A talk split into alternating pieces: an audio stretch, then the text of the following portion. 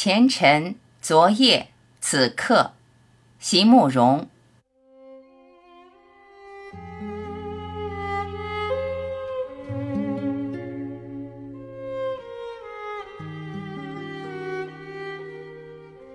这个世界上有很多事情，你以为明天一定可以再继续做的；有很多人，你以为明天一定可以再见到面的。于是，在你暂时放下手，或者暂时转过身的时候，你心中所有的，只是明日又将重聚的希望。有时候，甚至连这点希望也不会感觉到，因为你以为日子既然这样一天一天的过来的，当然也应该就这样一天一天的过去。昨天、今天和明天应该是没有什么不同的，但是。就会有那么一次，在你一放手、一转身的那一刹那，有的事情就完全改变了。太阳落下去，而在它重新升起以前，有些人就从此和你永绝了。就像那天下午，我挥手离开那扇小红门时一样，小红门后面有个小院子。小院子后面有扇绿色的窗户。我走的时候，窗户是打开的，里面是外婆的卧室。外婆坐在床上，面对着窗户，面对着院子，面对着红门，是在大声地哭着的。因为红门外面走远了的是她疼爱了二十年的外孙女，终于也要像别人一样出国留学了的外孙女。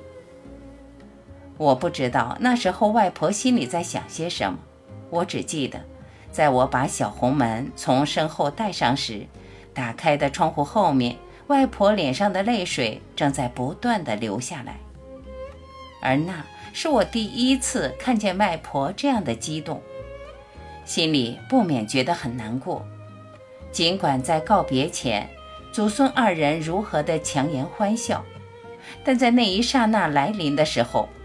平日那样坚强的外婆终于崩溃了，而我得羞耻地承认，在那时，我心中虽也满含着离别的痛苦，但能出国的兴奋仍然是存在着的。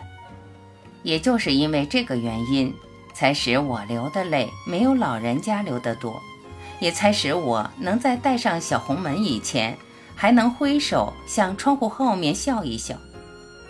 虽然我也两眼酸热地走出巷口，但是在踏上公共汽车后，车子一发动，我吸一口气，又能去想一些别的事情了。而且我想，反正我很快就会回来的，反正我们很快又会见面的。而且我想，我走时，弟弟正站在外婆的身后，有弟弟在，外婆不会哭很久的。外婆真的没有哭很久。那个夏天以后，又过了一个夏天，离第三个夏天还很远很远的时候，外婆就走了。家里的人并没有告诉我这个消息。差不多过了一个月，大概正是十二月初旬左右，一个周末的下午，我照例去教华侨子弟学校。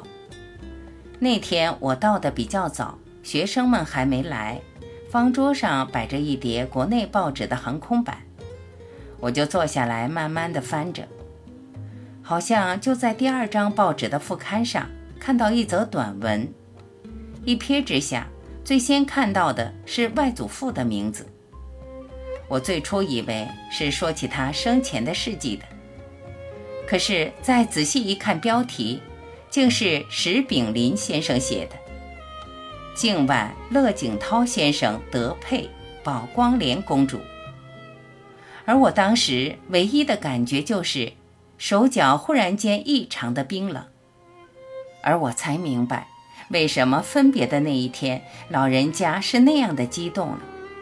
难道他已经预感到小红门一关上的时候就是永别的时候吗？而这次轮到我，在一个异国的黄昏里，无限懊悔的放声大哭起来了。